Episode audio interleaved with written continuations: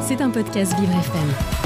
Bonjour Dominique, un rapport vient d'être rendu par le Displacement Monitoring Center qui indique qu'en 2022, 71 millions de personnes ont été obligées de se déplacer dans leur propre pays un nombre colossal qui est 20 fois plus élevé que l'année précédente. Cette augmentation de la migration locale n'est pas le fruit du hasard.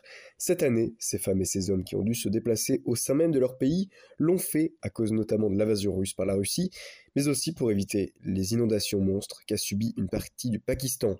En prenant l'exemple du conflit ukraino-russe, les déplacements sont au total de 28 millions au sein du pays, un chiffre trois fois plus élevé que la moyenne de la décennie.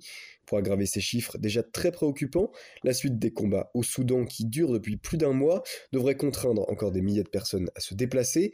Ces dizaines de millions de gens qui se déplacent viennent surtout de dix pays que sont la Syrie, l'Afghanistan, la République démocratique du Congo, l'Ukraine donc, mais aussi la Colombie ou encore le Yémen, l'Éthiopie, le Nigeria, la Somalie et le Soudan. Des destinations qui sont souvent ancrées dans des conflits anciens. En plus des guerres, les catastrophes naturelles augmentent les chiffres. La dégradation climatique causée par le réchauffement de la planète a forcé 40% de plus qu'en 2021 de personnes à fuir. Des migrations qui font progresser la précarité et laissent planer la menace d'une extrême pauvreté et de la famine. C'était un podcast Vivre FM.